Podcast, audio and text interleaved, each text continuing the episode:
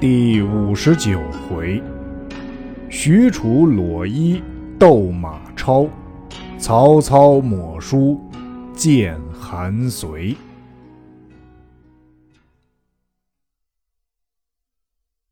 却说当夜两兵混战，直到天明，各自收兵。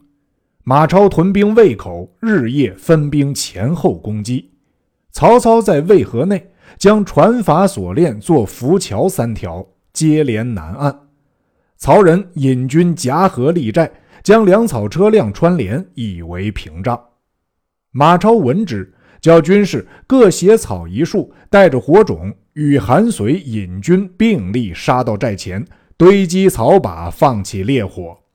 操兵抵敌不住，弃寨而走。车胜浮桥尽被烧毁。西凉兵大胜，截住渭河。曹操立不起营寨，心中忧惧。荀攸曰：“可取渭河沙土，筑其土城，可以坚守。”曹拨三万军担土筑城。马超又差庞德、马岱各引五百马军往来冲突，更兼沙土不实，筑起便倒。操无计可施。时当九月尽，天气暴冷，彤云密布，连日不开。曹操在寨中纳闷，忽人报曰：“有一老人来见丞相，欲陈说方略。”操请入，见其人鹤骨松姿，形貌苍古，问之，乃京兆人也，隐居终南山，姓楼，名子伯，道号孟梅居士。操以客礼待之。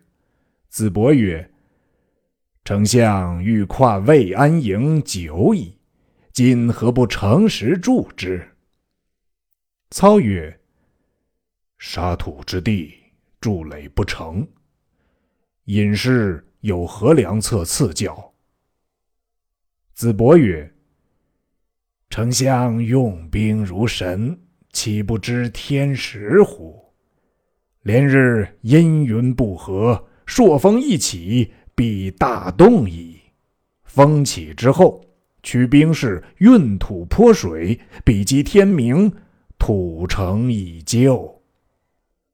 操大悟，后赏子伯，子伯不受而去。是夜，北风大作，操进驱兵士担土泼水，为无盛水之具，作坚囊盛水浇之。随注随动，比及天明，沙水动紧，土城已筑完。细作报之马超，超领兵观之，大惊，已有神助。次日，集大军鸣鼓而进，操自乘马出营，只有许褚一人随后。操扬鞭大呼曰：“孟德单骑至此，请马超出来答话。”超乘马挺枪而出，操曰：“如欺我营寨不成，今一夜天已铸就，如何不早降？”马超大怒，意欲突前擒之，见操背后一人圆睁怪眼，手提钢刀，勒马而立。超疑是许褚，乃扬鞭问曰：“闻汝军中有虎侯，安在哉？”许褚提刀大叫曰：“吾即乔郡许褚也！”目射神光，威风抖擞。超不敢动，乃勒马回。操一引许褚回寨，两军观之，无不骇然。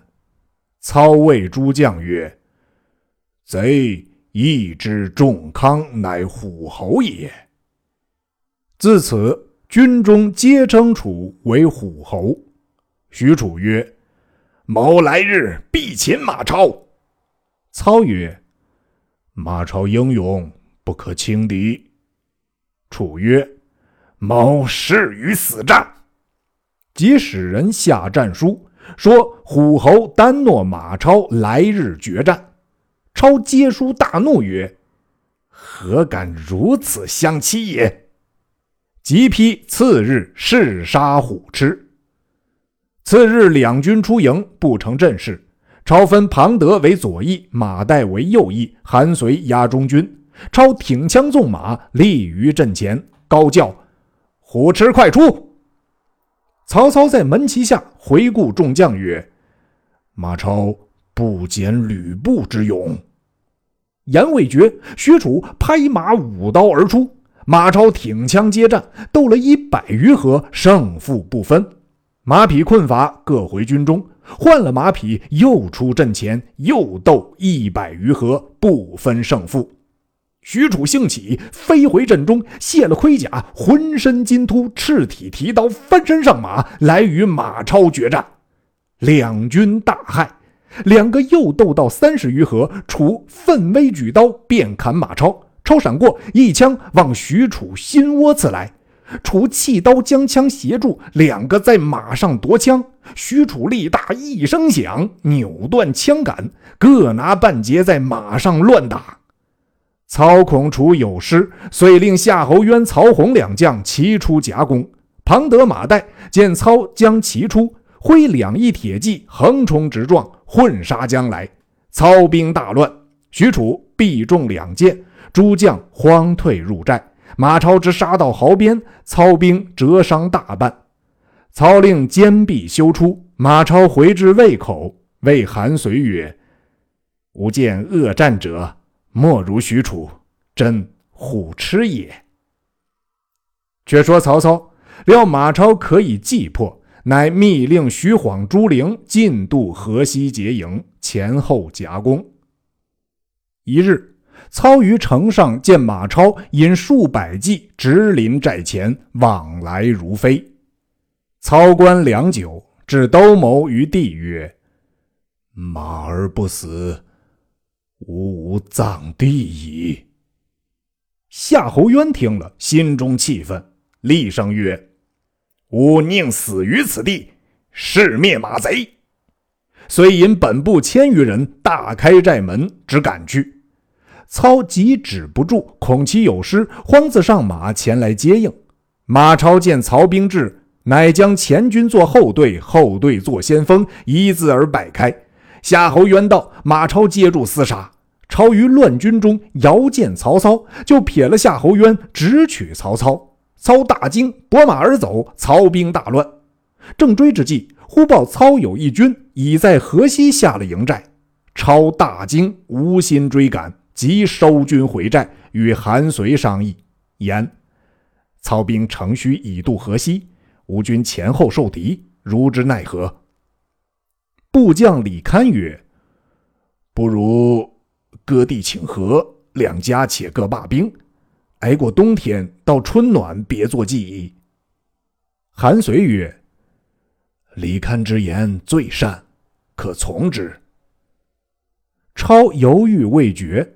杨秋、侯选皆劝求和，于是韩遂遣杨秋为使，直往操寨下书，言割地请和之事。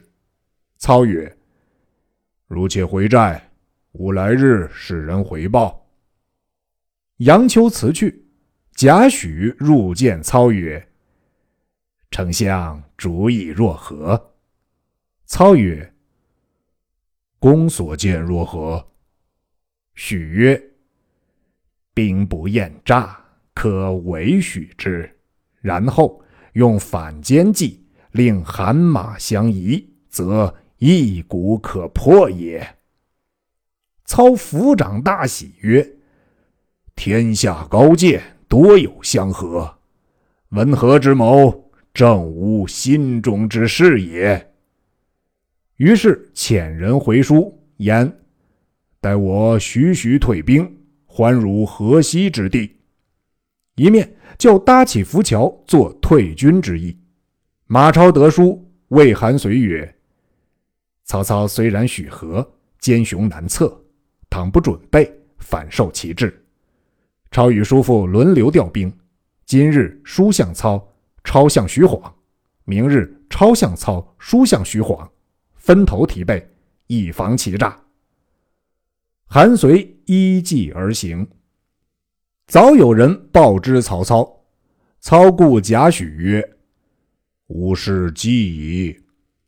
问：来日是谁合向我这边呢？人报曰：韩遂。次日，操引众将出营，左右围绕。操独显一计于中央。韩遂部族多有不识操者，出阵观看。操高叫曰：“汝诸君欲观曹公也？吾亦游人也。”非有四目两口，但多智谋耳。诸君皆有惧色。操使人过阵，谓韩遂曰：“丞相谨请韩将军会话。”韩遂即出阵，见操并无甲仗，意气衣甲，轻扶匹马而出。二人马头相交，各按配对话。操曰：“吾与将军之父。”同举孝廉，吾常以书示之。吾亦与公同登仕路，不觉有年矣。将军今年妙龄几何？韩遂答曰：“四十岁矣。”操曰：“往日在京师，皆青春年少，何其有中旬矣？安得天下？”清平共乐也。只把旧事细说，并不提起军情。说罢大笑。相谈有一个时辰，方回马而别，各自归寨。早有人将此事报知马超，超忙来问韩遂曰：“今日曹操阵前所言何事？”遂曰：“只诉京师旧事耳。”操曰：“安得不言军务乎？”遂曰：“曹操不言，吾何独言之？”超心甚疑，不言而退。却说曹操回寨，谓贾诩曰：“公知吾阵前对语之意否？”许曰：“此意虽妙，尚未足见二人。某有一策。”令韩马自相仇杀。操问其计，贾诩曰：“马超乃义勇之夫，不识机密。丞相亲笔作一书，单与韩遂，中间朦胧字样，于要害处自行涂抹改意，然后封送与韩遂。故意使马超知之，超必所书来看。”若看见上面要紧去处尽皆改抹，只猜是韩遂恐超之甚机密事，自行改抹，正合着单计会语之疑，疑则必生乱。我更暗结韩遂部下诸将，使互相离间，超可图矣。操曰：“此计甚妙。”遂写书一封。将紧要处尽皆改抹，然后时封，故意多遣从人送过寨去。下了书自回。果然有人报知马超，超心欲疑，竟来韩遂处所书看。韩遂将书与超，超见上面有改抹字样，问遂曰：“书上如何都改抹糊涂？”遂曰：“原书如此。”不知何故？超曰：“岂有以草稿送与人也？必是叔父怕我知了详细，先改抹了。”随曰：“莫非曹操错将草稿误封来了？”超曰：“吾又不信。曹操是精细之人，岂有差错？”吾与叔父并力杀贼，奈何忽生异心？随曰：“汝若不信吾心，来日吾在阵前钻操说话，汝从阵中突出，一枪刺杀便了。”超曰：“若如此，方见叔父真心。”两人约定，次日，韩遂引侯选、李堪、梁兴、马玩、杨秋五将出阵。马超藏在门营里，韩遂使人到操寨前，高叫：“韩将军，请丞相攀话。”操乃令曹洪引数十骑径出阵前，与韩遂相见。马离数步，洪马上欠身言曰：“夜来丞相拜义将军之言，切莫有误。”言讫，便回马。超听得大怒，挺枪骤马，便刺韩遂。武将拦住，劝解回寨。遂曰：“贤侄休疑，我无歹心。”马超哪里肯信，恨怨而去。韩遂与武将商议曰：“这事如何解释？”杨秋曰：“马超倚仗武勇，常有欺凌主公之心，便胜得曹操，怎肯相让？以某愚见，不如暗投曹公，他日不失封侯之位。”遂曰。吾与马腾结为兄弟，安忍背之？杨秋曰：“事已至此，不得不然。”遂曰：“谁可以通消息？”杨秋曰：“某愿往。”遂乃写密书，遣杨秋径来操寨，说投降之事。操大喜，许封韩遂为西凉侯，杨秋为西凉太守。其余皆有官爵，约定放火为号，共谋马超。杨秋拜辞回见韩遂，备言其事，约定今夜放火，里应外合。遂大喜，就令军士于中军帐后堆积干柴，武将各悬刀剑听候。韩遂商议，欲设宴钻请马超就席图之，犹豫未决。不想。马超早已探知背隙，便带亲随数人仗剑先行，令庞德、马岱为后应。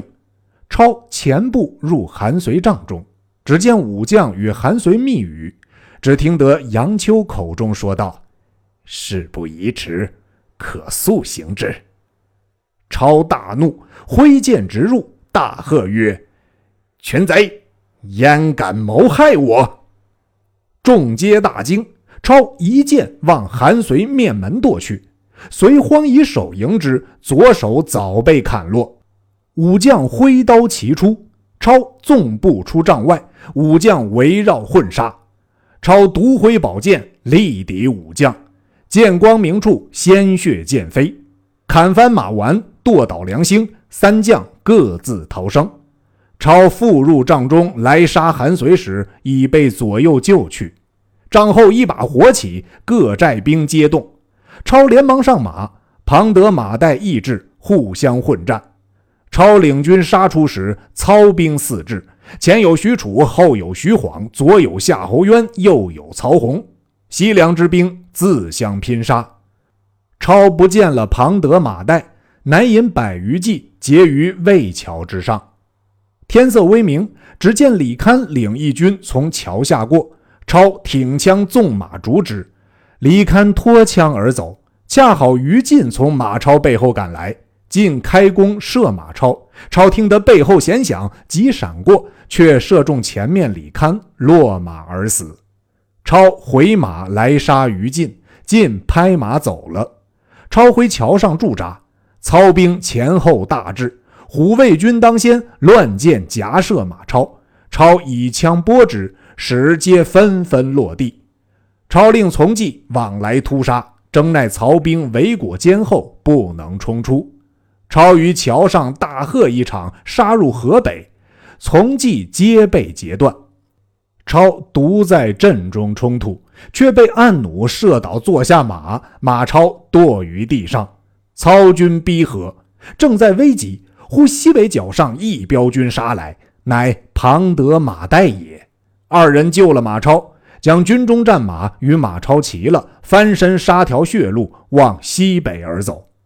曹操闻马超走脱，传令诸将：无分晓夜，勿要赶到马儿。如得首级者，千金赏，万户侯；生获者，封大将军。众将得令，各要争功，以礼追袭。马超顾不得人马困乏，只顾奔走，从骑渐渐皆散。步兵走不上者多被擒去，只剩得三十余骑，与庞德、马岱望陇西临逃而去。曹操亲自追至安定，知马超去远，方收兵回长安。众将毕集，韩遂已无左手，做了残疾之人。操教就于长安歇马，受西凉侯之职。杨秋、侯选皆封列侯，另守魏口。下令班师回许都。凉州参军杨阜，字义山，径来长安见操。操问之，杨阜曰：“马超有吕布之勇，深得羌人之心。今丞相若不成事剿绝，他日养成气力。”陇上诸郡，非复国家之有也。望丞相且休回兵。操曰：“吾本欲留兵整之，奈中原多事，南方未定，不可久留。君当为孤保之。”复领诺，又保荐韦康为凉州刺史，统领兵屯蓟城，以防马超。傅临行请于操曰：“长安必留重兵，以为后援。”操曰：“吾已定下，汝但放心。”复辞而去。众将皆问曰：“出贼据潼关，渭北道缺，丞相不从河东击冯异，而反守潼关，迁延日久，而后北渡，立营固守，何也？”操曰：“出贼守潼关，若无出道便取河东，贼必以各寨分守诸渡口，则河西不可渡矣。吾故胜兵皆聚于潼关前，使贼进难守，而河西不准备，故徐晃、朱灵得渡也。吾然后引兵北渡，连车树栅为甬道。”驻兵城，遇贼之无弱，以交其心，使不准备。吾乃巧用反间，蓄士卒之力，一旦击破之，正所谓急雷不及掩耳。兵之变化，故非一道也。众将又请问曰：“丞相每闻贼加兵天众，则有喜色，何也？”操曰：关中边远，若群贼各依险阻，争之非一二年不可平复。今皆来聚一处，其众虽多，人心不一，易于离间，一举可灭，吾故喜也。众将拜曰：“丞相神谋，众不及也。”操曰。呃，依赖汝众文武之力，遂重赏诸军，留夏侯渊屯兵长安，所得降兵分拨各部。夏侯渊保举冯异，高陵人，姓张，名季，字德荣，为京兆尹，与渊同守长安。操班师回都，献帝排銮驾出郭迎接。赵操战败不明，入朝不趋，见履上殿，如汉相萧何故事，自此威震中外。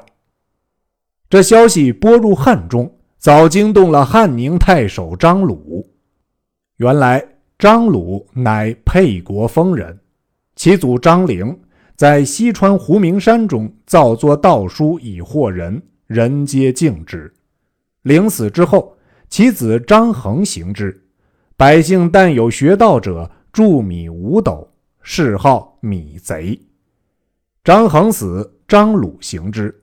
鲁在汉中，自号为师君，其来学道者，皆号为鬼卒。为首者号为祭酒，领众多者号为智头大祭酒。吾以诚信为主，不许欺诈。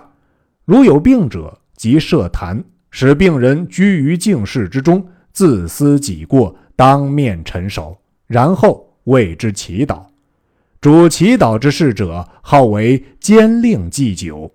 祈祷之法：书病人姓名，说服罪之意，作文三痛，名为三官手书。一通焚于山顶以奏天，一通埋于地下以奏地，一通沉于水底以申水官。如此之后，但病全可，将米五斗为谢。